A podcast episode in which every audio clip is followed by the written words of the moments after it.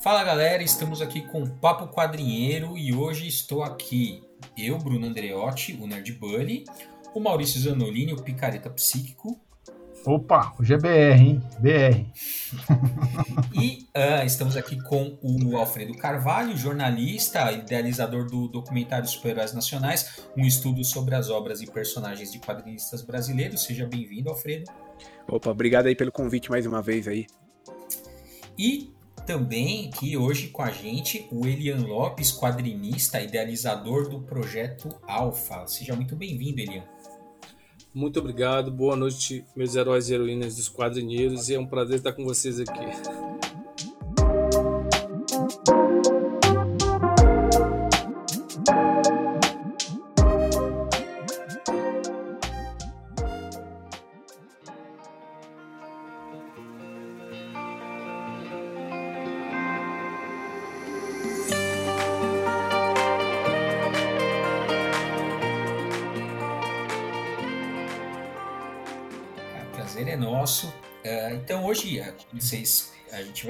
Papo aqui sobre super-heróis nacionais, né? O Alfredo já teve aqui um, com a gente uma vez também, falando mais especificamente sobre o documentário dele.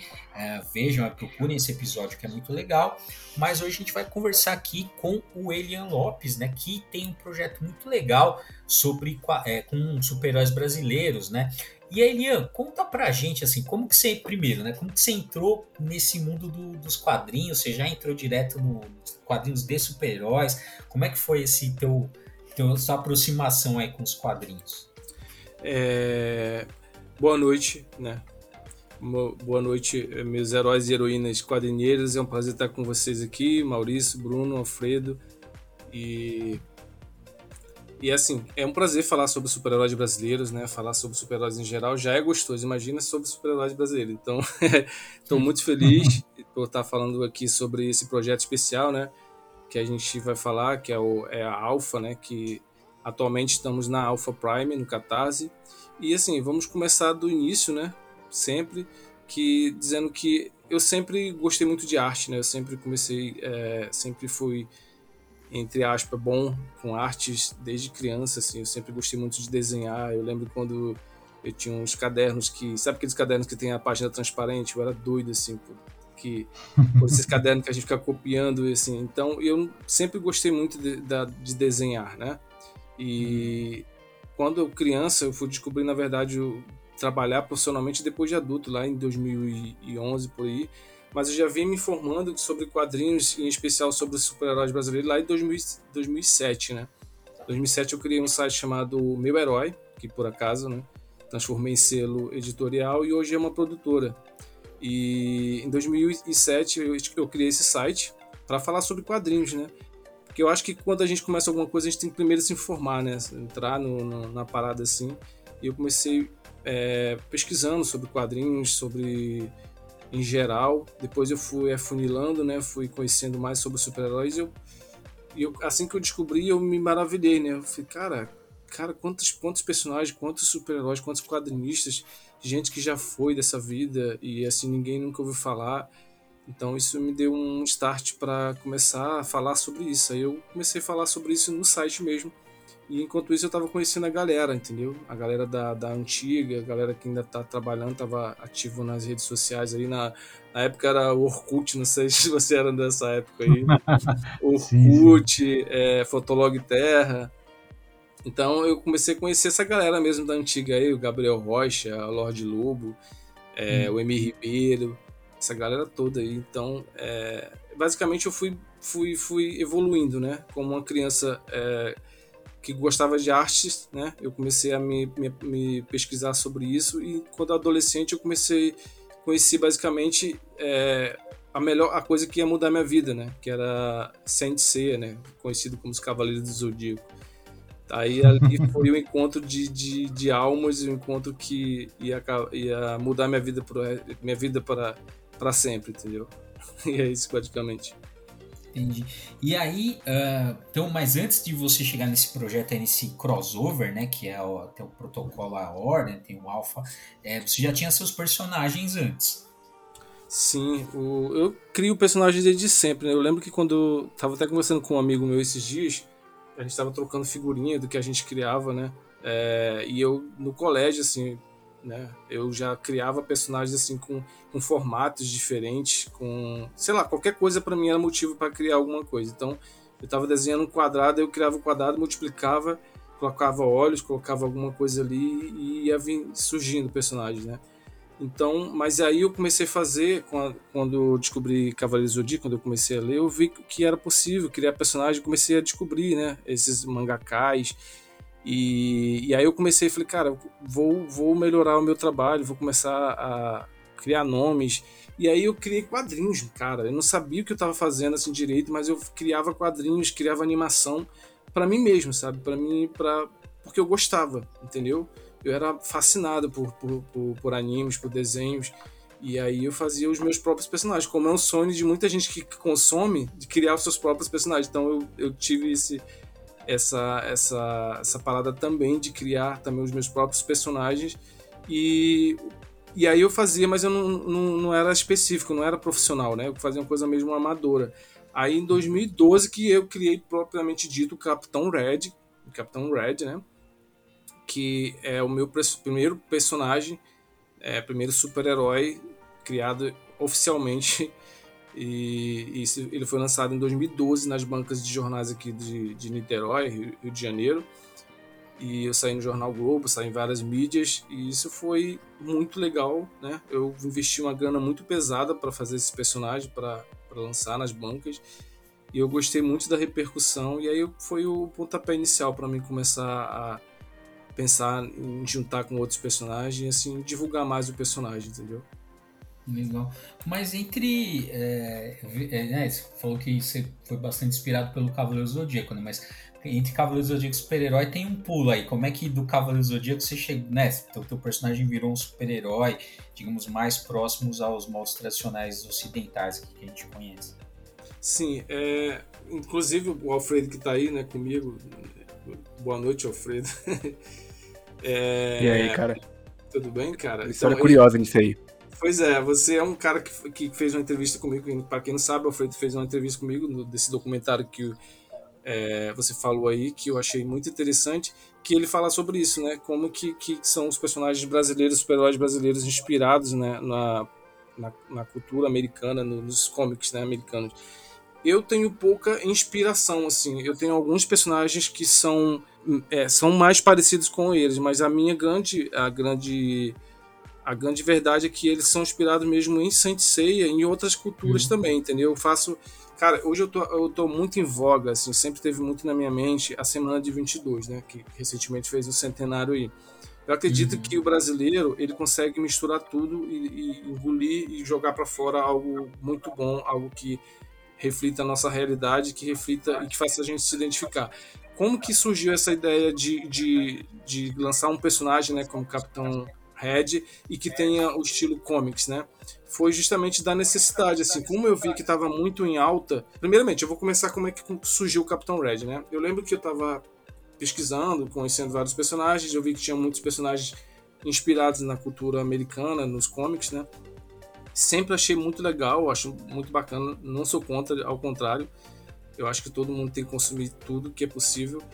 Mas eu eu eu e tava muito tava muito eu tinha conhecia muitos ilustradores, né? E para mim foi quando eu vi é, é, eu queria fazer algo brasileiro, né? Eu queria sempre quis fazer algo que refletisse a nossa realidade. E aí eu vi é, o filme Tropa de Elite, né? Aí eu, uhum. aí eu vi aquele, umas reportagens, eu lembro muito, muito bem, que falavam as reportagens sobre o, a pirataria, né? O mundo uhum. do, do, do, filme e a pirataria, as crianças comprando boneco, sabe? E, e eu falei, cara, olha, o brasileiro gosta de, de, de, ação, de herói, de tudo isso, né? Embora ele não seja um super-herói, mas ele tá dentro ali do escopo, né? Do, do cara que, que faz justiça com a própria mão, com as próprias mãos, ou com o poder é, do o né? Capitão Nascimento foi o Charles Bronson lá na época, principalmente o, o, Tropa de Elite 1, né? Sim. E, e é o que você falou, mano. Tipo, eu lembro, nessa época eu tava em sala de aula, eu já dava aula de história, e eu lembro, cara, eu, eu entrava nas turmas e todo mundo, assim, eu, eu, eu, falava sobre o filme sem precisar passar, porque todos, todos, vai, tirando acho que uma sala de 30, tirando um ou dois ali, mas que, que, que não tinham assistido, mas sabia do que eu estava falando. Ah, foi um fenômeno. Fenômeno, aqui, é. Né? Todo mundo falava sobre esse, esse filme e era uhum. uma coisa assim, virou o herói nacional, né? Embora é. depois a gente viu que não era basicamente um herói, mas aquilo foi é, entrou na minha mente de uma forma tão, tão, tão intensa que eu falei, cara, é isso. O brasileiro gosta disso, é uma prova. E, e, e ele tinha todos os, os, os, os quesitos né, para ser um super-herói. Se falasse que ele tivesse um poder ali, todo mundo ia aceitar de boa. Entendeu? Porque o brasileiro gosta disso. E quando você consome algo, é porque você gosta de verdade. Entendeu? Mas aquilo foi uma prova para mim, assim. Foi uma prova de que realmente é, era possível fazer super-heróis no, no, Brasil, né? Porque é, a gente está acostumado. É, a, a, ver isso muito nas novelas. Né? Se você parar para pensar, a gente já teve é, é, novelas que falavam sobre superpoderes, né? Falavam sobre seres brasileiros que tinham superpoderes, mas as pessoas não se, tocam, não se tocavam sobre isso, né?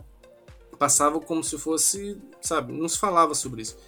Não, sei, não sei se é da época de vocês, mas você lembra da novela chamada Olho, é, Olho por Olho? Acho que é Olho por Olho, não? Olho por Olho. Tinha o, opa, o Aleph Sim. Que virou, que virou quadrinista. Pois é, cara. Era olho por olho, era, cara, era, olho, olho, olho no olho. É olho no olho. Olho no olho, é olho por olho. Vai ter uma olho, olho por olho agora, mas é, era olho no olho. E aquilo, cara, para mim era fascinante, assim, eu sempre, eu lembro da abertura, eu falei, caraca, olha que maneiro, cara. E sem querer aquilo, não sabia nem o que que era, mas eu já, já gostava, sabe? Então, é, quando eu vi o Capitão, o Capitão Nascimento, quando eu vi o Tropa de Elite, eu vi o poder que tinha essa, essa ação, essa, essa necessidade que o brasileiro tinha de consumir uma coisa original que era brasileira, né? E aí eu falei, cara, é agora. Aí eu criei o Capitão, Capitão Red, inspirado no, nessa, nessa ideia, né? nesse conceito de, de, de herói, de, de, de cara, de, um, de uma tropa de elite, né? Então, por isso que o nome da minha primeira HQ chamava Capitão Red Tropa Especial, porque não podia usar era, era, era tropa de elite. Então eu falei, tropa especial, que é algo que fosse além um Bob futurista. Então eu criei nesse conceito assim, o Capitão Red, e mais o visual dele, tudo vem de Saint Seiya, que é o. Na verdade, não sei se vocês conhecem também, que é o Shiryu de dragão. O Shiryu de dragão ele tem o escudo mais uhum. forte e o punho mais forte. Falei, cara, tá aí. Juntei, juntei é, Capitão Nascimento Tropa de Elite com Sensei, e aí eu criei o, o, Soldado Perfeito, que tinha o escudo mais forte e o punho mais forte, né? Que aí, no caso, ele tem um canhão no, no lado direito, que ele desce assim para o pulso e atira. Então eu falei, cara, tá, tá fechado aí. E como na época é, tava muito forte, eu não tinha muito. Eu achei, por conhecer muita gente que tava com, com super-heróis no estilo comics, eu falei, cara, beleza, vou juntar. Aí eu comecei a trabalhar mesmo inicialmente nesse, nesse conceito. Mas eu sempre fui apaixonado por mangá, sempre. É, a minha hum. maior referência, assim. Legal. E aí, bom, e aí você tem o Capitão Red e tem outros personagens também. Sim, eu tenho vários personagens. Tenho, tenho o Velox, né, que é o segundo personagem meu mais famoso aí, polêmico. O Velox, temos o temos a Alquimia, temos a temos o Excalibur, temos a Sagaz. Esses personagens foram surgindo depois com o tempo, né? lá de 2014 para cá. Então, são personagens mais recentes. O último que eu criei agora foi o Flecha Vermelha, que é o primeiro personagem super-herói inspirado na minha na minha pessoa, tipo assim, na, na, na meus atributos físicos, né? vamos dizer assim. Ele é um personagem, o primeiro personagem que eu criei assim com as minhas feições, né? É, porque, eu, como eu falei, eu queria trazer a realidade para os meus trabalhos, né? Eu sempre gosto disso. Realidade, assim, estou falando no realidade brasileira, né? O que o brasileiro se enxergue. Então, como uhum. eu tenho uma história que eu julgo interessante no sentido de que, cara, eu sou descendente de indígena, né? E, e eu, os meus traços são, me denunciam isso, né? E eu falei, cara, por que não. Eu já eu queria um projeto chamado Avatar Brasil, que é a ideia é tra trazer os, os os nossas, nosso folclore para a questão do super-herói, né? Então eu criei o Flecha Vermelho como sendo o primeiro a ser desbravado aí desse, desse folclore, porque ele é um, um, um avatar do deus Tupã, né? Do, dos, dos, indígenas, do, dos guaranis e vários também, mas a ideia é trazer esse folclore para, uh, para essa, essa seara, né? Que é dos super-heróis. Aí que não é, não, é, não é muita novidade, né? Mas é uma coisa interessante que eu sempre quis trabalhar, entendeu? Temos o, o Velox, que é o mais próximo, que aí eu falo, inclusive, sobre o Velox na, no, no documentário do Alfredo aí, que é o personagem que eu poderia dizer que seria mais próximo aos comics, né? Ao, ao modelo de super-herói americano, porque ele é inspirado na cultura é, grega, né? Ele é inspirado no deus Hermes, lá no, na mitologia dos olimpiana, né? Dos olímpicos lá. Então, é, como os comics americanos são muitos, super-heróis americanos são muito inspirados também na cultura grega, né? Alguns, né? É, acho que é o mais próximo, assim, que eu posso dizer, entendeu? Legal. E deixa eu te perguntar uma coisa. É, bom, aí tem, né, no, no Alpha tem seus personagens e tal, mas também tem o, os personagens, assim, os heróis uh, nacionais das antigas mesmo, tipo o Capitão Sete, o Raio Negro, o Homem-Lua. Como que, assim, como que você assim, uh, como você chegou nos autores? Como é que você conseguiu uh, os direitos autorais para fazer essa publicação? Como, como você chegou nessa galera? Pois é, como eu, é, é, em 2007, como eu comecei a trabalhar com quadrinhos, falar sobre quadrinhos, né, e eu fui me aprofundando nos super-heróis brasileiros. Aí eu fui conhecendo a galera que eu falei, Gabriel Rocha, e eu fui vendo que, falei, cara, são, são, são pessoas muito bacanas, são autores que estão aí querendo ver a luz do sol, sabe? Eles na época eram muito fortes a questão do fanzines também, e aí começava a entrar o uhum. virtual, e tinham muitos personagens interessantes que eu me apaixonei, como o Penitente, o Lagarto Negro, a Velta. E, e, aí eu falei, e aí eu fui pesquisando mais, né? Fui lendo os livros que falavam sobre referências sobre super-heróis antigos. E eu descobri o Capitão 7, descobri o Raio Negro. E eu falei, cara, eu preciso fazer alguma coisa com essa, com essa galera. Então eu virei meio que ativista né, dos super-heróis brasileiros. E eu comecei a me aprofundar nisso, de, em, em, uma forma de, de, divulgar. Eu falei, cara, por que, que ninguém tá falando sobre isso, sabe? Eu achei. Eu tomei essas dores para mim, assim, sabe? Porque Uhum. Eu, como autor, estava começando ali. Eu me imaginei no lugar dessas pessoas que já vieram antes, sabe? Que já ralaram tanto. E que, inclusive, trabalhavam com outros personagens de fora, né? E, e às vezes tem uma história que é interessante que eles, os editores encomendavam para essas pessoas que eles fizessem personagens que, que forem, fossem parecidos com os americanos, entendeu? Então eu fico imaginando na cabeça do autor, poxa, eu tô morando num país que que eu crio meus personagens, né? Tenho os meus conceitos, mas eu tenho que fazer os conceitos de outro país, sabe? Isso é muito. Aí eu falei, cara, eu, eu tenho que fazer alguma coisa. Então eu trouxe isso para mim. E aí eu abracei de verdade essa, essa questão do, do ativismo dos super-heróis brasileiros. E aí eu lancei em 2014 o projeto DQB, que o DQB é uma sigla de Democracia ao Quadrinho Brasileiro. Eu, eu fiz uma. Eu me juntei com um cara que é aqui de Niterói chamado Fernando Rebouças a gente resolveu é, criar esse movimento virtual em prol dos, dos quadrinistas brasileiros, né? A gente criou esse, esse até uma petição, tá, hoje até, até hoje lá na internet, online, já tem mais de mil assinaturas, que era era tipo assim, a ideia era fazer uma carta, né, pedindo às autoridades, né, aos governantes, que eles fizessem alguma coisa em prol dos, quadrin, dos quadrinistas brasileiros, né, que regulasse, regulamentassem a, a profissão, que tivesse algum tipo de, de, de apoio, patrocínio, porque cara, é muito. É, assim, hoje a gente vê, vê, vive um boom dos, dos quadrinhos né, brasileiros. Isso é muito bacana, os quadrinhos independentes, né? Mas na época era muito, muito difícil, né? Então, para super-heróis, então, era, cara, irrisório, assim, as pessoas riam. Eu lembro de ir, na, em, em fazer palestras e as pessoas paravam assim só para esculachar a gente, sabe? Para ficar comparando, para falar, ah, não sei o que, não sei o que, isso é ridículo, sabe?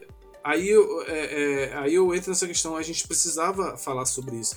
Então, em 2014, eu criei o projeto AOR, esse é, é o DQB, né, é Democracia o Quadrinho Brasileiro, álbum dos super-heróis brasileiros, que eu juntava essas, é, que a ideia era juntar esse crossover de vários super-heróis brasileiros da, da atualidade, né, que eu já conhecia, entendeu? Hum. E, então aí, vim, aí vieram o primeiro crossover, que era o meu personagem, com vários personagens como o Lagarto Negro, o Penitente, o, o a Velta, entendeu? E a gente criou esse, projeto em 2014, lançamos no Catarse, a gente pediu quase um carro, basicamente, que a gente não tinha muita experiência, né?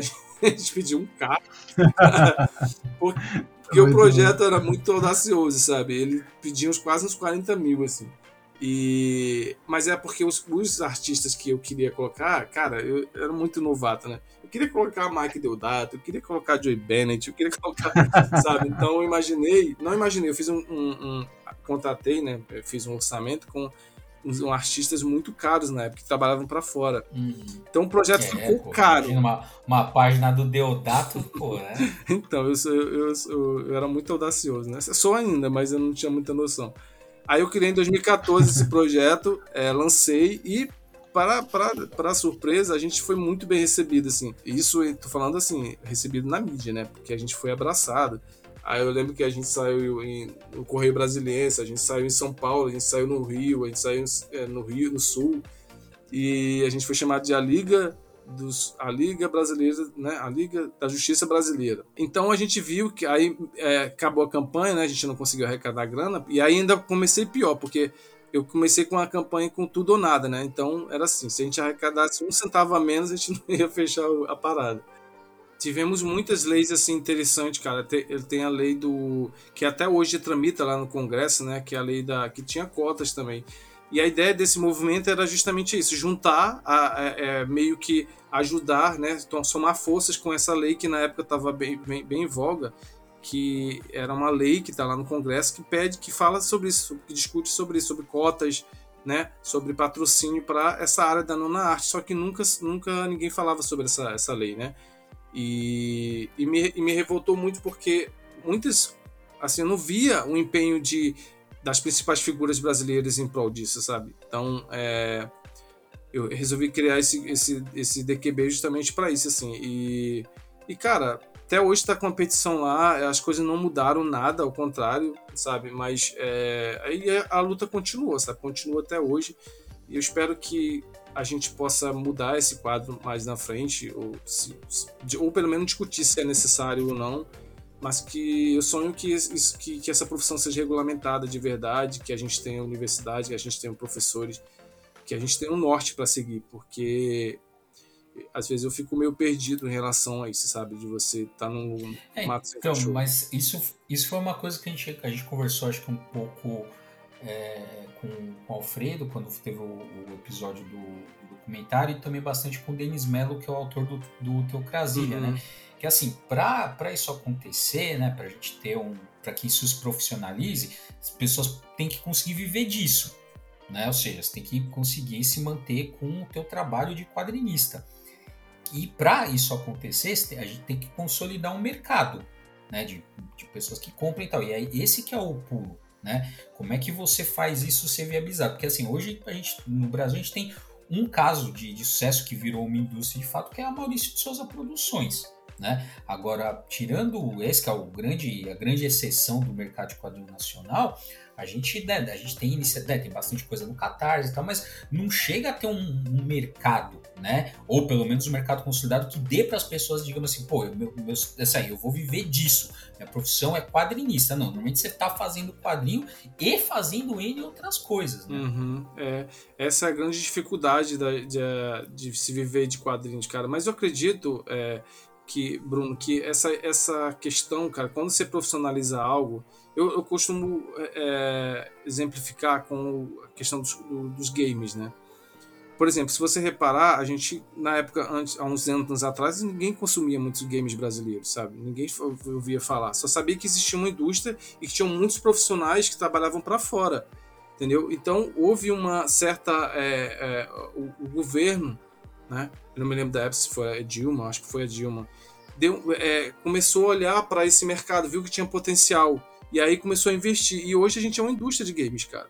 Então eu acho que tipo assim esperar que as pessoas consumam algo para poder olhar, eu acho que é, é, é, meio tardio, sabe? É como se não acreditasse no potencial do brasileiro. O que, o que eu acredito é assim, que se você é, trabalhar é, o governo, de certa forma, olhar para isso, assim como ele fez com, com os games, né, e com o cinema também, né, que hoje já é, a gente consegue melhorar essas coisas, porque a gente tem incentivo, a gente tem uma lei de incentivo. E nos quadrinhos não tem isso, entendeu? Ninguém ouve falar de, de quadrinhos nas escolas, a não ser Maurício de Souza, entendeu? Então, é, é, é, eu acho que, tipo assim, não é, não é, é esperar, eu acho que tem que ter uma mudança com essa, com essa ideia de que vamos esperar as pessoas consumindo. Não. Isso não vai acontecer nunca, porque as pessoas só consomem algo que elas são educadas a consumir, entendeu? Porque muita gente não tem acesso. Eu sou uma pessoa que não tive acesso, entendeu? Eu não tenho, eu não, nunca tive acesso a, a quadrinhos. Eu, tinha, eu era raramente eu achar uma, uma, turma da Mônica. Isso é turma da Mônica, isso, entendeu? Um país de 200 milhões de pessoas não tinha acesso a isso. Por quê? Porque não existia, até hoje não tem uma, uma, uma alguém que olhe pra gente, para essa, pra essa, essa a turma que está fazendo, e vamos investir, cara. Vamos, vamos, vamos meter dinheiro nisso, porque quando você entra com dinheiro, as pessoas vão querer consumir, porque é, é, é, é o que aconteceu, por exemplo, com os quadrinhos do, do, americanos aqui no Brasil, entendeu? O que, que aconteceu? Houve um investimento muito grande em trazer esses quadrinhos para cá. Não é investimento de bondade. Como que se constrói algo? Se constrói com dinheiro. Infelizmente, essa é a verdade. Se constrói com, com, com, a, com a facilidade nas coisas. O que, que eles fizeram? Viram que era mais fácil trazer quadrinhos de fora do que produzir aqui no Brasil. É uma, é uma matemática simples. O governo de lá investia nisso. As pessoas investiam nisso. Aqui no Brasil ninguém investe. É só, os, é só simplesmente o, quadrinista que vai lá com amor e toda dedicação, dedica metade da tempo, às vezes morre, muitos já morreram, esperando algum reconhecimento de alguém, só que não tem, cara. Por quê? Não há incentivo, nem, nem de governo, nem de nada. Tem que começar de cima entendeu? Se você esperar que uma pessoa vai de livre vontade ir lá no, no, no, no, numa banca e comprar um, uma, uma revista que ele nunca ouviu falar, não vai acontecer, cara. Não vai rolar. Agora, se ele for lá, pô, por que, que as pessoas consomem Marvel DC? Cara, a gente é bombardeado o tempo todo, o tempo todo sobre isso. Isso é dinheiro. Ninguém fica falando isso à toa. Os, os, no cinema, então, no cinema, então, foi o que. Você vê que hoje tá, tá, tá, tá tudo consumido por isso. Eu não tô falando do mal, de, do mal, não, tô falando isso é ótimo. Só que você vê a diferença da, do investimento. Os caras gastam bilhões por ano investindo nisso, sabe? Na, naquela cultura de cara, olha, isso aqui é bom, isso aqui é bom, isso aqui é bom, isso aqui é bom, olha, vai lá nas bancas, vai lá na banca. Cara, eu tenho certeza, se fizessem isso com os quadrinistas brasileiros, cara, não ia ter para ninguém. Porque no Japão é assim, toda grande indústria começa com dinheiro. E no Brasil, as pessoas, é acontece o contrário. Não, vamos esperar que as pessoas de livre espontânea vontade tenham vontade de, de, de ler. O brasileiro nem lê, entendeu? não, é, não tem sentido. Oh, Quando ele, lê no questão de coisa... livros, você vê que o, o, número de brasileiros que leem livros né, é, é, é muito pequeno em relação à grande, a, a grande possibilidade. Então, o que eu falo é assim: que há que ter um investimento, esperar que as pessoas façam algo de livre e espontânea vontade num mercado que é extremamente competitivo, não é competitivo, é monopolizado, é complicado, entendeu? Então, é, é, essa ideia de que, ah, não, vamos esperar as pessoas consumir, eu não concordo muito com isso, não. Acho que acredito que isso vai acontecer só se realmente investir dinheiro, como fizeram com os, com os games, cara. Houve uma, uma mobilização do Congresso, de várias lideranças partidárias, políticas, que foi não sei o que fizeram, mas que houve uma mudança nesse comportamento.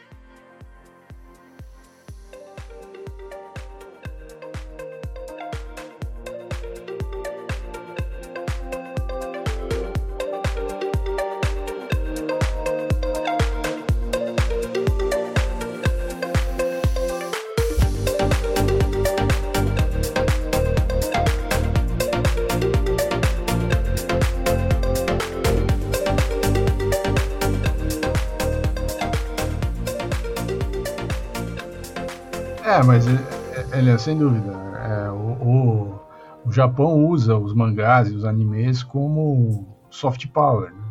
Quer dizer, é uma, é uma forma da cultura japonesa se espalhar pelo mundo, então, obviamente, o governo japonês incentiva isso. É, assim como os Estados Unidos incentivam o cinema americano a se espalhar no mundo. E, obviamente, é, quando você não tem a força que tem a, a cultura japonesa é, que hoje já está estabelecida, né, e a cultura norte-americana que hoje está muito, muito mais estabelecida ainda globalmente, você precisa, no mínimo, se defender, né? Então, por exemplo, a, na França tem lá uma reserva de mercado para o cinema francês, porque se não tiver uma reserva de mercado para o cinema francês, o cinema francês vai morrer, porque o cinema americano é muito mais, mais potente em, economicamente. Né? Então, é, então, sem dúvida, eu, eu, concordo totalmente com você. Eu acho que o, o Brasil teve aí, é, em relação a quadrinhos, uh, uma, uma alguma coisa de incentivo de produção de quadrinhos. Então tinha teve uma fase que tinha adaptação de literatura para quadrinhos tal, e tudo isso era, era feito com dinheiro de fomento do Estado e, e tinha compra de, de, de, tiragens grandes desse tipo de, de material para ser distribuído nas escolas. Então teve aí uma fase em que aconteceu isso, até alguns autores e, e, e ilustradores uh, conseguiram viver disso naquele período, exatamente por causa desse fomento. Mas isso também deixou de existir, e, né, parou. Então, de fato, eu acho que você está com toda a razão. Eu acho que é isso mesmo. Uh, e assim, uh, como a gente está num, num, país da periferia do capitalismo, né, que é bombardeado por essas culturas que são mais hegemônicas, a gente tem que se proteger, né? Eu acho que é isso, é por aí. É, cara, eu acredito que, tipo assim, é... como você acabou de dizer, nos outros países as pessoas se protegem de, de, dessas coisas. Nem no Brasil acontece isso. E eu lembro que eu realmente houve essa um tempo que a gente. Isso aconteceu no cinema também. Ah, e está acontecendo com o, o streaming. Hoje, o que, que, o que, que acontece no Brasil? Tem, é, é, existe uma cota onde as, as empresas né, elas são obrigadas a produzir alguma coisa do Brasil. É, isso não existe nos exatamente. quadrinhos, cara. Então, é. se a gente ninguém é. fala sobre isso, mas por exemplo, o Maurício de Souza, ele é beneficiado com isso, porque por exemplo, ele, se vocês não, não lembram, mas nas escolas, você ouve, você vê outros quadrinhos a não ser Maurício de Souza lá, é, muito raro, né? Muito raro. É muito raro. Você não vê. Você, é. não, não há um programa de incentivo para outros quadrinhos. Você vê com a Maurício de Souza. Uhum. Ele vende o, o, produto dele, não tô falando que tá errado, tá? Tô falando que o governo incentiva a distribuir Turma da Mônica nas escolas. Agora, os outros quadrinhos você não vê. Então, se você houvesse o, mais de outros Sem autores, dúvida, entendeu? De outros autores, é. isso ia ser difundido, cara. As pessoas iam estar uhum. nas bancas comprando isso. É, porque se você tá vendo desde moleque esse tipo de coisa, você passa a virar um, quer dizer, o potencial de você virar um consumidor para frente é, é, é, é, muito maior do que se você não tem nem noção que isso existe, é super underground, assim, é um negócio super escondido, né? Obviamente. Cara, a cultura também é, é, se, é, se é incentivado. Se não há incentivo, não adianta. A gente vai ficar eu vou morrer, sabe? Daqui, eu tô, tô, quase chegando no meu da, da minha vida, eu vou morrer e não vou ver nada do que eu sonhei da minha vida para isso. A verdade é essa. E eu falo isso porque eu tenho muitos amigos da área e, tipo assim, por exemplo, o Emi Ribeiro. O Emi Ribeiro, o cara lá da Velta, o cara tá, né, já, já tá com uma certa idade ele trabalha 40 anos com o personagem dele, entendeu? Independente de gostos ou não, o cara tá lá ralando há muito tempo, nunca desistiu do sonho dele, tenta fazer uhum. da melhor forma possível, mas ninguém olha entendeu? E às vezes quando aparece algum aproveitador, alguém que queira fazer usar isso em, em, em benefício de, de, si próprio, sabe? Então é muito é muito é muito difícil você é, de você lutar contra um sistema, entendeu? É muito difícil. por isso que eu entendo muitos autores que viram meio que é, extremistas em relação a isso, sabe? Não fala de jeito nenhum de super-heróis americanos. Eu não concordo com isso, mas eu entendo, uhum. porque eu também sou é. vítima disso, entendeu? É. Não, mas eu queria te perguntar o seguinte: eh, você citou aí uh, os autores com quem você trabalhou, né? É, quando você teve a ideia de fazer aí um crossover, juntar os personagens antigos, que você foi ao longo do tempo pesquisando, descobrindo, é, é, criando relações com essas pessoas, né, com esses criadores. Então aí você lançou lá, você estava contando que você lançou lá em 2015 a, a, o financiamento coletivo, né, que você chutaram, você chutou o, pó da barraca lá e daí não deu certo, mas, mas obviamente para você fazer a proposta, né, do que seria esse, esse, esse a ordem, né, o, o primeiro que vocês pensaram, é, que você pensou, você teve que conversar com eles, eles, né, eles teriam que ceder os personagens para você poder trabalhar numa história, tal. E é, exatamente por tudo isso que você está falando aí, dessa questão de não ter incentivo, desses autores serem pessoas que é, são de alguma forma frustrados, né? Porque uh, né, é o trabalho de uma vida e não tem reconhecimento e tal. E de, daí de repente aparece um cara, um, né, um jovem, né, em relação a eles, né, um jovem que, né, todo todo sonhador assim, querendo fazer e acontecer com os personagens deles e tal.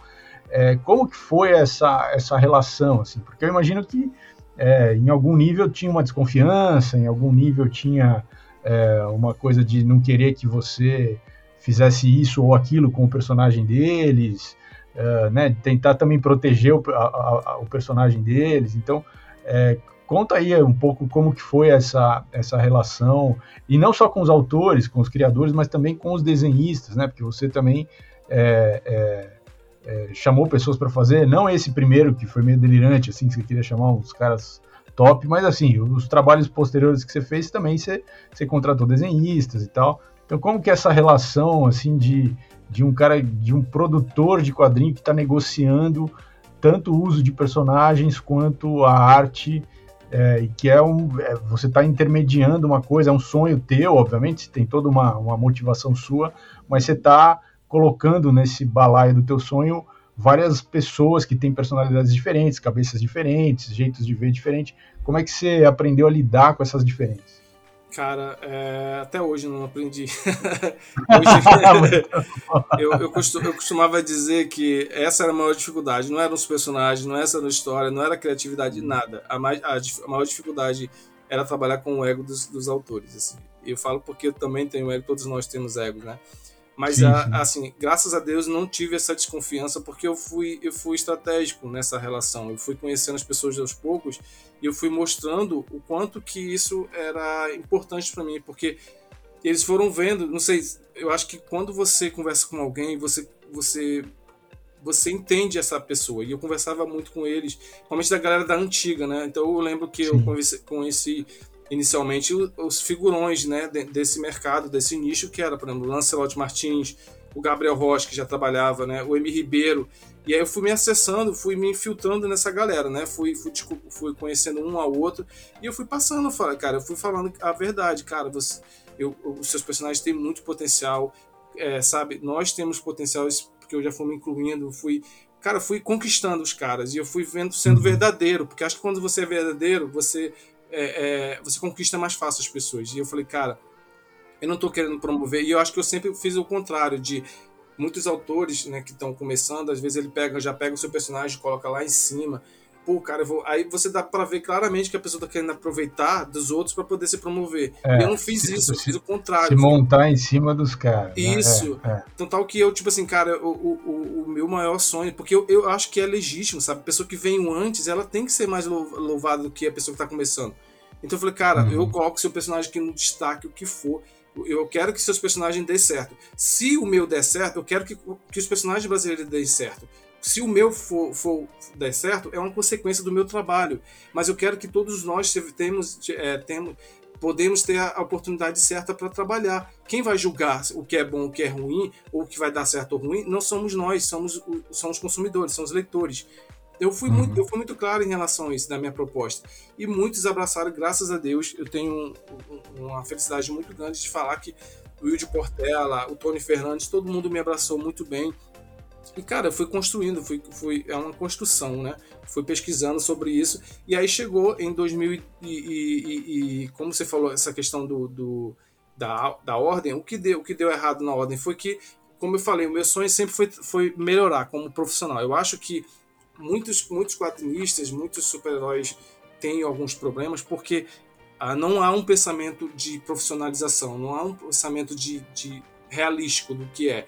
Tipo, assim, pensar num personagem. Pô, cara, se o personagem é uma, uma réplica do, do, de fulano de tal, de um personagem americano. Se, se, é, se é isso que é realmente a realidade, você tem que encarar isso de real e dizer, cara, uhum.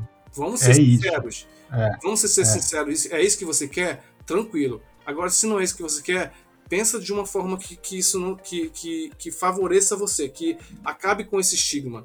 Entendeu? Então, por uhum. exemplo, quando eu, tra... eu lembro que quando eu, eu, eu, comecei com uma ordem, eu criei um, um, um pôster gigante, imprimi um pôster feito pelo José Luiz, não sei se vocês conhecem, o José Luiz tá, trabalhou hoje para DC, né? É um grande uhum, ilustrador, e ele sempre foi muito bom, quer dizer, sempre, né? Entre aspas, em 2014, ele, é, todo mundo começa, né? E ele já tava, já era muito bom na época, em 2014. Sim. E eu falei, Sim. cara, eu preciso de uma arte sua, eu, enfim, eu encomendei ele, é, é, chamei ele para vir, ele, ele abraçou o projeto, é, e aí ele falou, cara, eu vou criar essa, essa arte, criou uma arte linda, perfeita, que até hoje eu tenho como referência. E eu imprimi uhum. isso e levei para a UERJ, aqui, não sei se conhecem, que é uma universidade do, de, daqui do Rio de Janeiro. E eu uhum. fui, cara, eu fui fazer uma palestra sobre super-heróis brasileiros.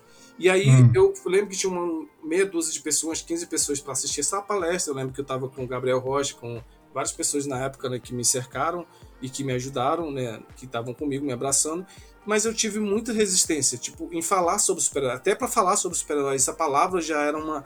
Um, criava um irk pelas pessoas.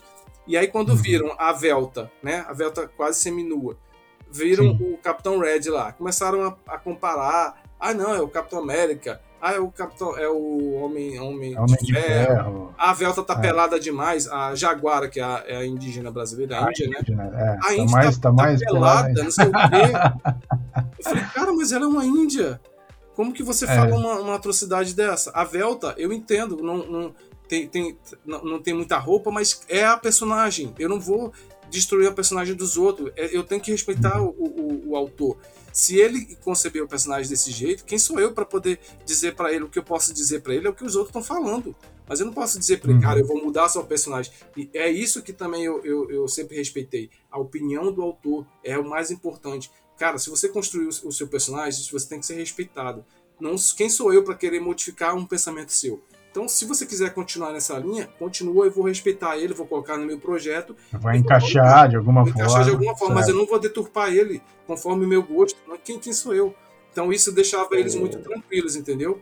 Mas com a ordem, eu fiz muito tudo, como eu falei, mais no boca a boca. Cara, você aceita esse personagem, a entrar nesse projeto? Aí foi uma alegria, todo mundo quis entrar, né? Aí não deu, não deu certo o dinheiro, mas a gente saiu em várias mídias, saiu em vários jornais e achei positivo. E aí a gente resolveu fazer de uma forma autoral. Aí foi lançado o Protocolo à Ordem em 2016, que aí sim foi um, um, um, um sucesso no Catarse, né? A gente, um sucesso onde a gente conseguiu arrecadar e ultrapassou a meta, e a gente ganhou dois prêmios com ele. Mas foi uma coisa autoral, entendeu? Ainda não era o ápice.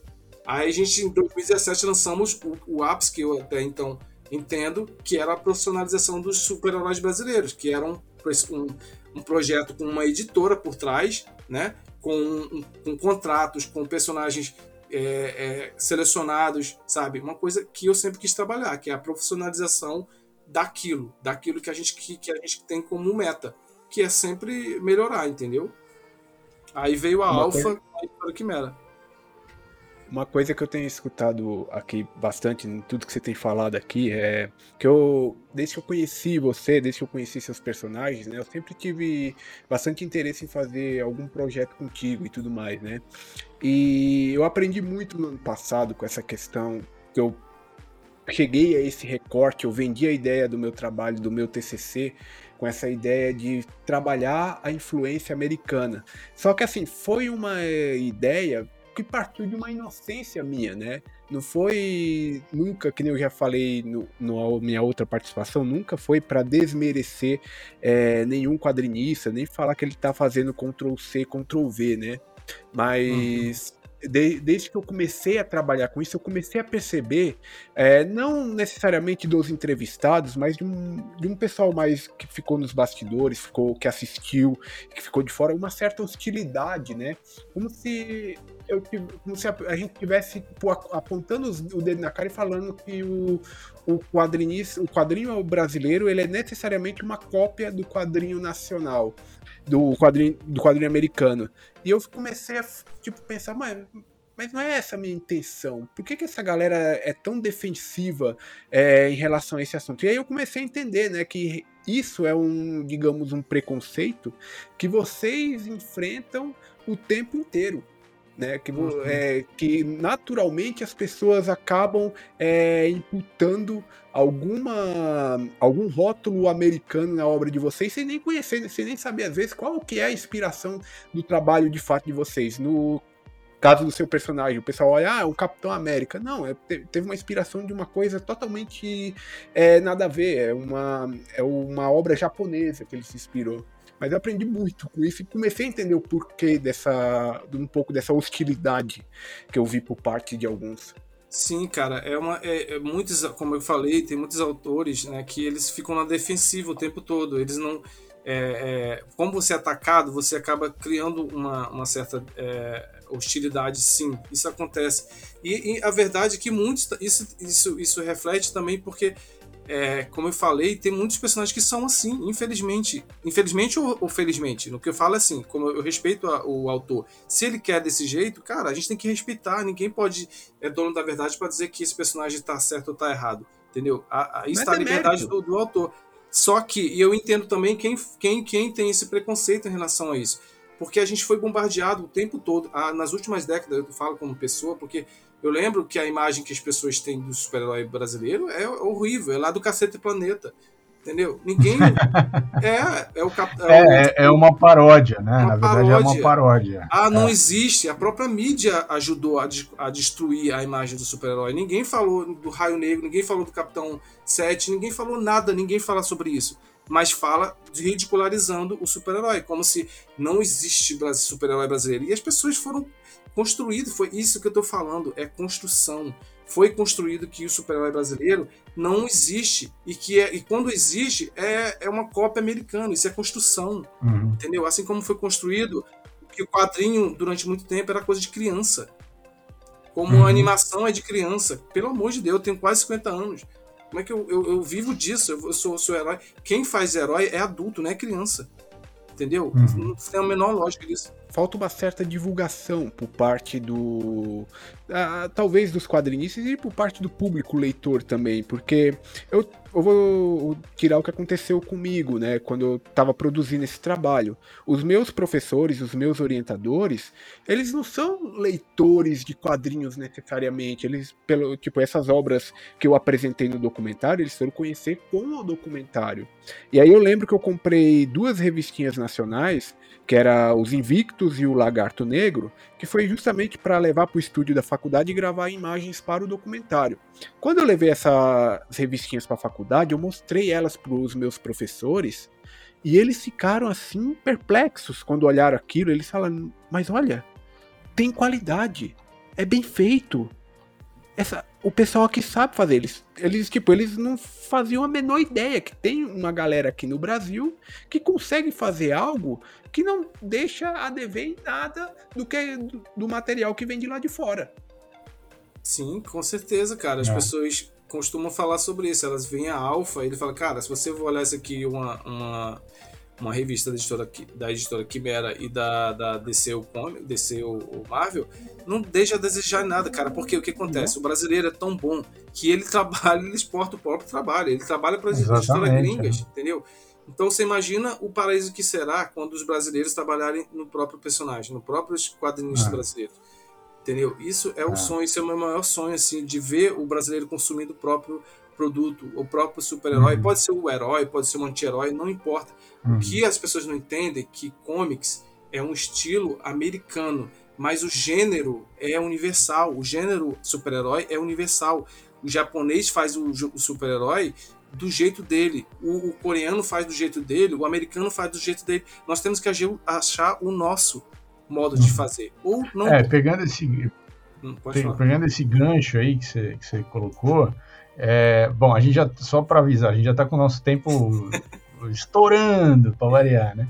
Mas eu queria que, antes da, da gente encerrar, eu queria que você falasse, é, Eliana, falasse duas coisas que eu acho que são importantes. É, uma é, fala um pouco sobre a questão do Velox e a polêmica, porque foi o, de todos os, os teus financiamentos é, no Catarse, foi o que menos deu dinheiro. E, e, eu acho que é importante falar sobre isso. Isso é uma coisa, eu, obviamente eu queria que você falasse rapidamente por causa do tempo, mas acho que é importante falar. E para terminar, para você finalizar, fala sobre o financiamento que está rolando agora, que ainda tem alguns dias aí pela frente, convidando a galera para participar, é, porque acho que é isso. A gente, acho que esse, esse conversa nossa toda aqui é para as pessoas conhecerem isso, saberem que tem um trabalho de décadas, quer dizer, não só seu, mas das pessoas que vieram antes de você e que é tudo uma grande construção, é toda uma grande, é, né, uma grande tradição que já existe no Brasil que as pessoas precisam conhecer, porque não é uma coisa, é, não é que, sei lá, você tá, você inventou isso na sua cabeça ontem, quer dizer, é um negócio é, de, de longa data já que tem um lastro muito sólido. Então fala primeiro do Velox e depois finaliza convidando a galera para o seu financiamento. Ah, com certeza. É porque a gente, falando do que a gente gosta, né? É a gente acaba passando. A gente se tempo, empolga. É. Cara, mas é muito, muito bom ouvir isso do Alfredo que ele acabou de dizer, entendeu? Isso foi construído sem você perceber na sua mente, entendeu? Assim como Sim. outras construções também. E é muito interessante quando a pessoa que é, ouve isso, ela reconhece. Isso eu ouvia muito na, na, nas minhas palestras no início, né? Que as pessoas falam. Aí quando eu começava a falar sobre cada personagem, olha, a Velta foi criada com. Ela tem esse conceito, ela é exibicionista, porque ela é uma mulher autêntica. E eu falava da Jaguar, eu falava do Capitão Red, olha, é inspirado no, no, nos, nos Cavaleiros do Zodíaco. E aí as pessoas iam entendendo isso e elas iam, iam quebrando elas, entendeu? E aí o que, que acontece? As pessoas mudam e elas, quando ela, é o preconceito. Quando você esclarece algo para as pessoas e que é verdadeiro, elas vão percebendo isso.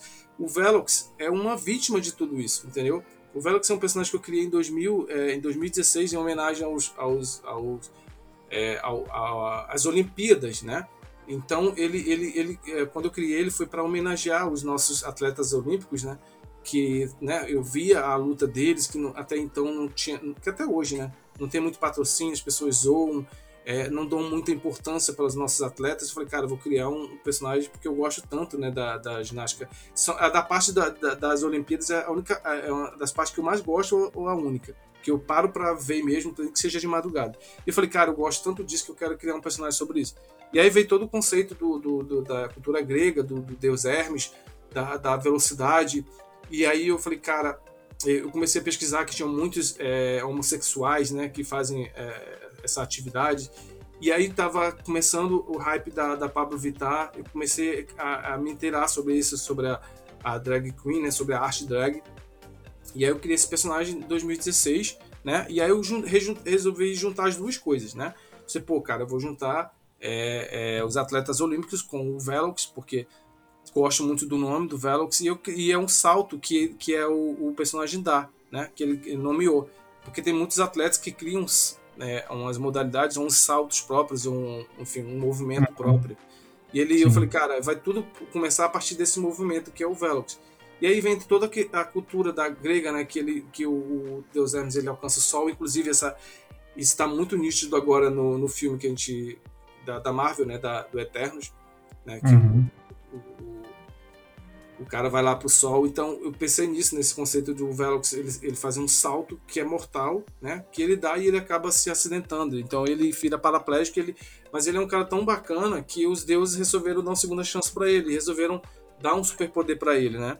Que aí, na verdade, a gente vai descobrir com a história que ele não é propriamente um ele era quase uma reencarnação, tô dando spoiler aqui, mas enfim, é uma história que eu ainda não contei e que provavelmente vai sair esse ano. E assim, ele é uma vítima de tudo isso, porque não só pelo preconceito por ser super-herói, principalmente, e também por ele ser gay. Ele primeiro, o primeiro personagem homossexual brasileiro, né?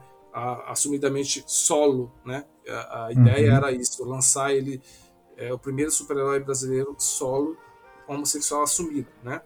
Uhum. E aí eu resolvi juntar, porque eu, eu gosto de polêmica, eu acabei você gosta juntando... De, você, você, gosta de costurar várias coisas juntas. Muito é, bom, eu, cara, eu sou, eu sou brasileiro, cara. Brasileiro não, é muito legal, cara. Esse, esse, conceito que você falou lá da semana de 22 eu achei genial, é isso mesmo. Sim, é, é aí o que, que acontece? Aí eu falei, pô, vou juntar o quê? A arte drag. Pô, tá começando, tá começando eu falei, cara, vou homenagear a Pablo Vittar. Vou... Eu queria colocar todas as drags no, na, na, história, mas não, não, não, deu, né? Aí eu falei, pô, pedi entrar em uhum. contato com a Pablo Vittar. Na época ela tava começando, tava, não tava tão famosa, né? E aí eu falei, pô, autorizou, a, garota, a, a, a Pablo autorizou a agência dela lá. Cara, e aí foi, que é maravilhosa a ideia. E, eu, e sabe quando você tá com uma bomba na mão, você tem que lançar, né? Você tem que, né, sim, tem que jogar. Sim, sim. E na época a Alpha tava, tava, o, o, tava muito forte, né? A gente tava indo pra campanha, primeira campanha. E eu falei, cara, eu tenho que lançar isso, tenho que lançar isso que alguém vai lançar, né? Aí eu fui, lancei, junto com a com, assim, perto da campanha. E, cara, foi uhum. um, boom, assim, de, de mídia. Eu lancei na revista Quem, né? No, eu tenho um, um, amigo colunista. E ele lançou na revista Quem e bombou, assim, de uma forma. E foi, sabe, um tiro no pé, porque, tipo assim, no momento errado porque juntou a, a, o hate pela Pablo Vittar, né? Por, é. Aí juntou tudo, cara. Foi...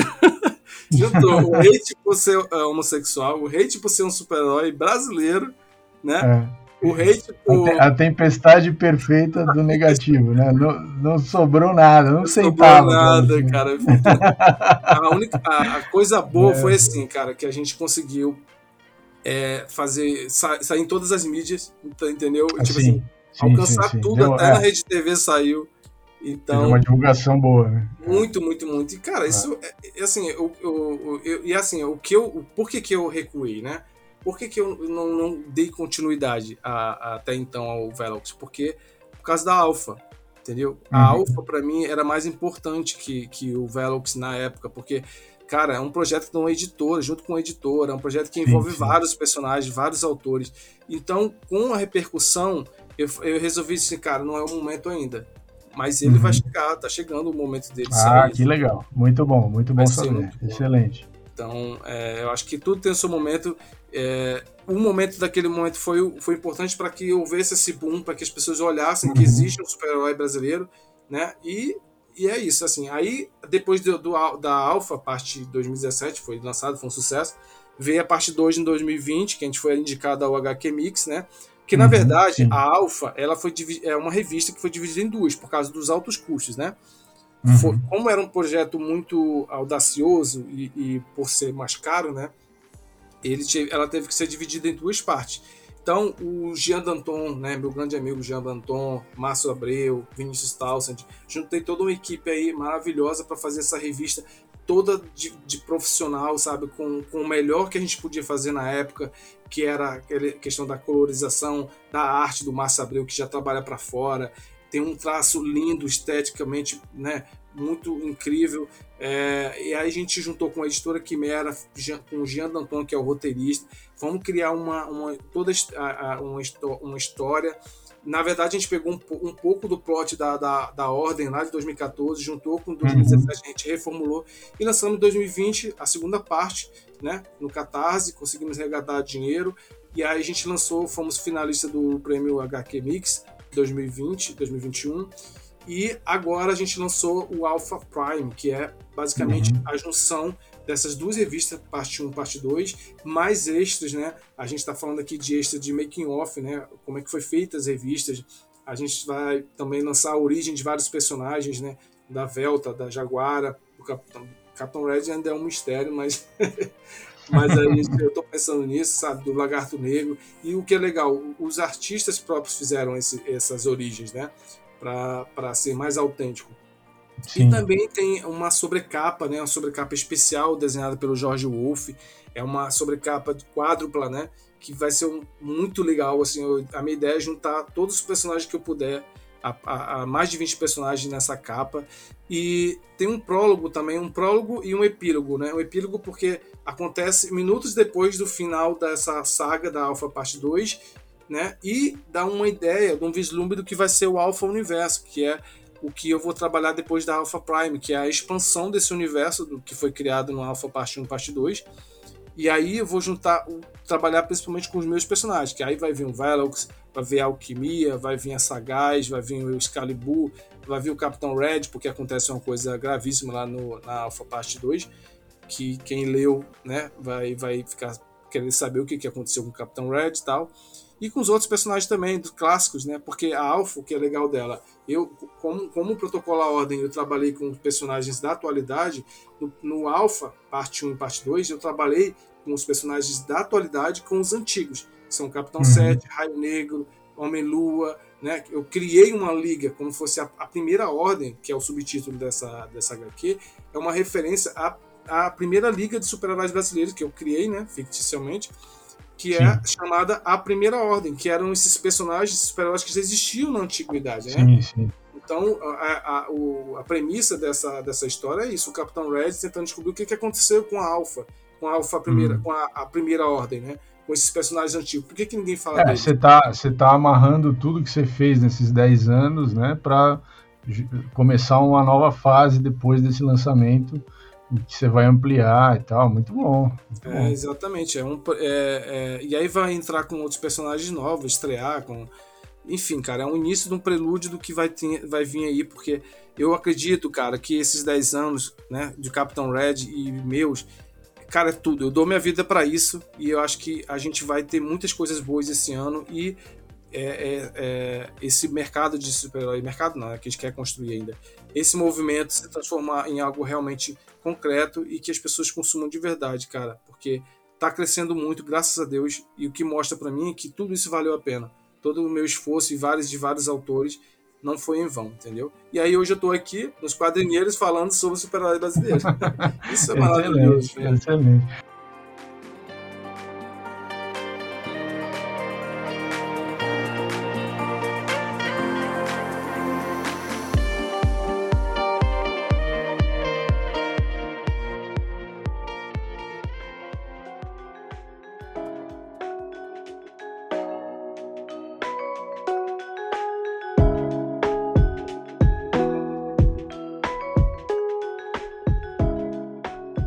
Cara, olha, a gente convida todo mundo que está ouvindo o podcast aí lá no Catarse. É, o projeto chama Alpha Prime, do Elian Lopes. Uh, já, ainda tem, sei lá, tem uns 40 dias pela frente ainda, uh, mas, uh, assim, apoiem o projeto, uh, porque vocês estão, é, vocês vão estar contribuindo com uma coisa que é uma construção de muitos anos e que tem a pretensão de ser uma construção para daqui muitos anos também. Então é uma coisa inter muito interessante, é um resgate assim do, da, de tudo, muita coisa que foi feito por outros autores. É, é um elogio ao, ao a, essa possibilidade de a gente ter heróis nacionais com características brasileiras é, né, escritos por brasileiros, desenhados por brasileiros, criados por brasileiros. Eu acho que é muito rico, é muito interessante e é, então convidamos vocês, participem lá, vão lá no Catarse conhecer, ver lá o, o vídeo do Elian e tal. É, e é isso aí. Foi ótima participação, a sua participação aqui, adoramos. É, e vamos querer saber de novidades quando você lançar outras coisas também, aí você volta, tá bom? Foi um prazer, bom. cara. Muito obrigado, Maurício. Obrigado, Bruno. Obrigado, Alfredo. É um prazer estar falando sobre super-heróis. É um prazer conhecer vocês. Espero que a gente possa ter mais espaço, como vocês estão fornecendo para a gente aqui, que pareçam mais pessoas aqui. A da editora Quimera. Lembrando que a Alfa Primeira Ordem, né? Graças a Deus, desde 2017, a gente, a editora Quimera, que é a a Marvel brasileira, conhecida como a Marvel brasileira, tem investido nos é. super-heróis brasileiros e eu tenho muito orgulho de fazer parte dessa família. Bom, mas o Elian, a gente já falou bastante aí do projeto dele, que é o Alpha Prime, é o grande projeto dele, mas eu sei que o Alfredo também tem uns projetos aí, e acho que ele, né, comenta aí, Alfredo. E aí, Bruno, gente, obrigado aí pelo convite também. É, o que que acontece? Eu lancei esse documentário no final do ano passado, né? E, e teve uma boa recepção por parte da galera, por parte dos quadrinistas também, né? E eu gosto muito desse tema de super-herói, seja o super-herói gringo, seja o super-herói nacional. E eu tomei uma decisão recentemente, né? Eu vou não necessariamente fazer um projeto desse tamanho pelo menos não de imediato, mas eu estarei trabalhando com minis documentários contando histórias de super-heróis, tanto super-heróis conhecidos, como também pretendo é, trazer aí com entrevistas, né, é, vídeos dedicados, documentários dedicados a um único super-herói, né? O Elian Lopes pode ter certeza que em algum momento eu vou entrar em contato contigo pra Ai, gente falar Deus. da pra gente falar da aula. Que prazer, é... que coisa maravilhosa, meu Deus. E são, são vídeos que vão ser narrados por mim, né? E um, a princípio, o primeiro episódio que eu estou fazendo é de uma paixão pessoal, é do, do, do super-herói, meu super-herói favorito, que é o Batman. Né? Eu quero convidar aqui ao vivo até o Bruno para ele fazer uma participação no vídeo. Ah, o Bruno vai gostar. Bora. Aí já vamos ser cancelados pela galera radical dos. é, cara, a gente, é, a gente não pode ter medo do, desses cancelamentos aí, né? A gente... mas a gente, então, mas é que tá, essa estratégia é interessante, você vai seduzindo, tipo, a galera que conhece o Batman já vem, de repente Exatamente. você já coloca o super-herói nacional, o cara, pô, nunca conheci, pô, da hora, vim pelo Batman, mas conheci o o Capitão Red, aí o cara já se apaixona pelo Capitão Red e você vai seduzindo a galera. Exatamente, a intenção é justamente essa também, é atrair o público, né? O cara que é fã do Batman para conhecer também os super-heróis nacionais, porque a gente tem muito personagem legal aí. E só para complementar aí, né, uma curiosidade bem interessante é que eu, eu já tinha entrevistado ele antes do documentário, né, lá pro Leia Já, onde eu trabalhava. E eu já sabia das inspirações dele, a gente, eu sabia que ele tinha uma inspiração forte em Cavaleiros do Zodíaco, e eu tinha esse recorte do da influência americana. Só que eu falei, eu cheguei pro ele e eu falei, cara, eu vou ter que dar um jeito, eu quero tudo no, no meu documentário, cara. Não, não, tem como não ter você nesse documentário. E aí a gente fez ali um bem bolado ali, a gente conseguiu é, colocar o Alien no documentário, ficou muito bom a participação dele ali. Eu acho que é, complementou bastante, deu ali é, um outro norte também para mostrar que influência ela vem de todos os lados. Então, eu e foi muito legal, né? A recepção, cara, a galera comentando, foi maravilhoso ter aquele aquele gostinho de ver tudo ao vivo ali contigo, participando. Aquilo é uma experiência muito interessante. E eu vi isso de você fa falando que você vai falar, fazer um, esse documentário maravilhoso, me deixa muito feliz. E assim, vai ser um prazer fazer parte Não, disso. Nem que seja um minutinho é... só. Eu entendeu? sou, assim, como é uma produção totalmente independente, é, não é uma coisa que é feita de imediato, mas mas no meu tempo aqui, isso aí é um projeto que eu pretendo tocar para frente aí. E eu tô anunciando aqui em primeira mão. Então, ah, muito obrigado aqui pelo espaço, viu, gente? Não, a gente Não, agradece. Bom, quem, a, gente, a gente, como já tinha falado, a gente já entrevistou o Alfredo falando sobre o documentário que ele já soltou, que foi que esse trabalho acadêmico que ele fez, que tá no YouTube e tudo mais. Então, quem perdeu o episódio 57 é a nossa entrevista com o Alfredo aí, só para quem tiver curiosidade, vai lá e Maravilhoso, Opa. parabéns. Acessem lá Covil do Super-Herói, que é o nome do canal agora.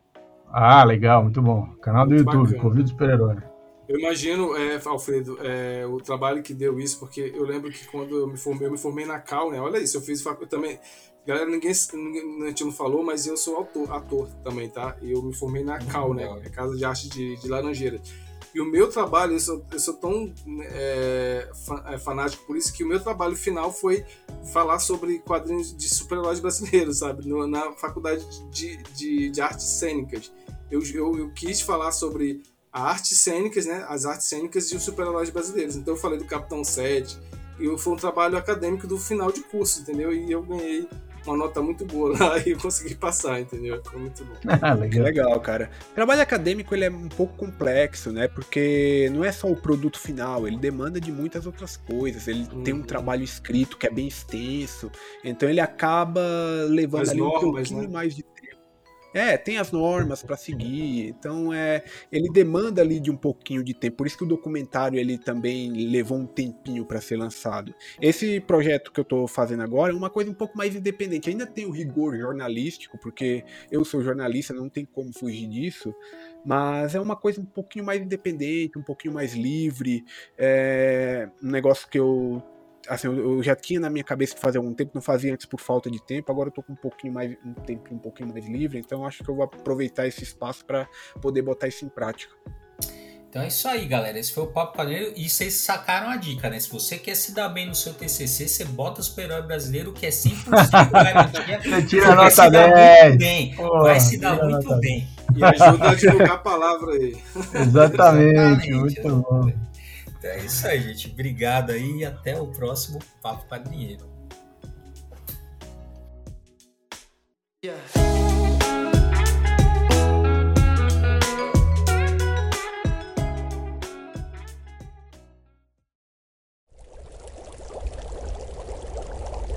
Uma produção musical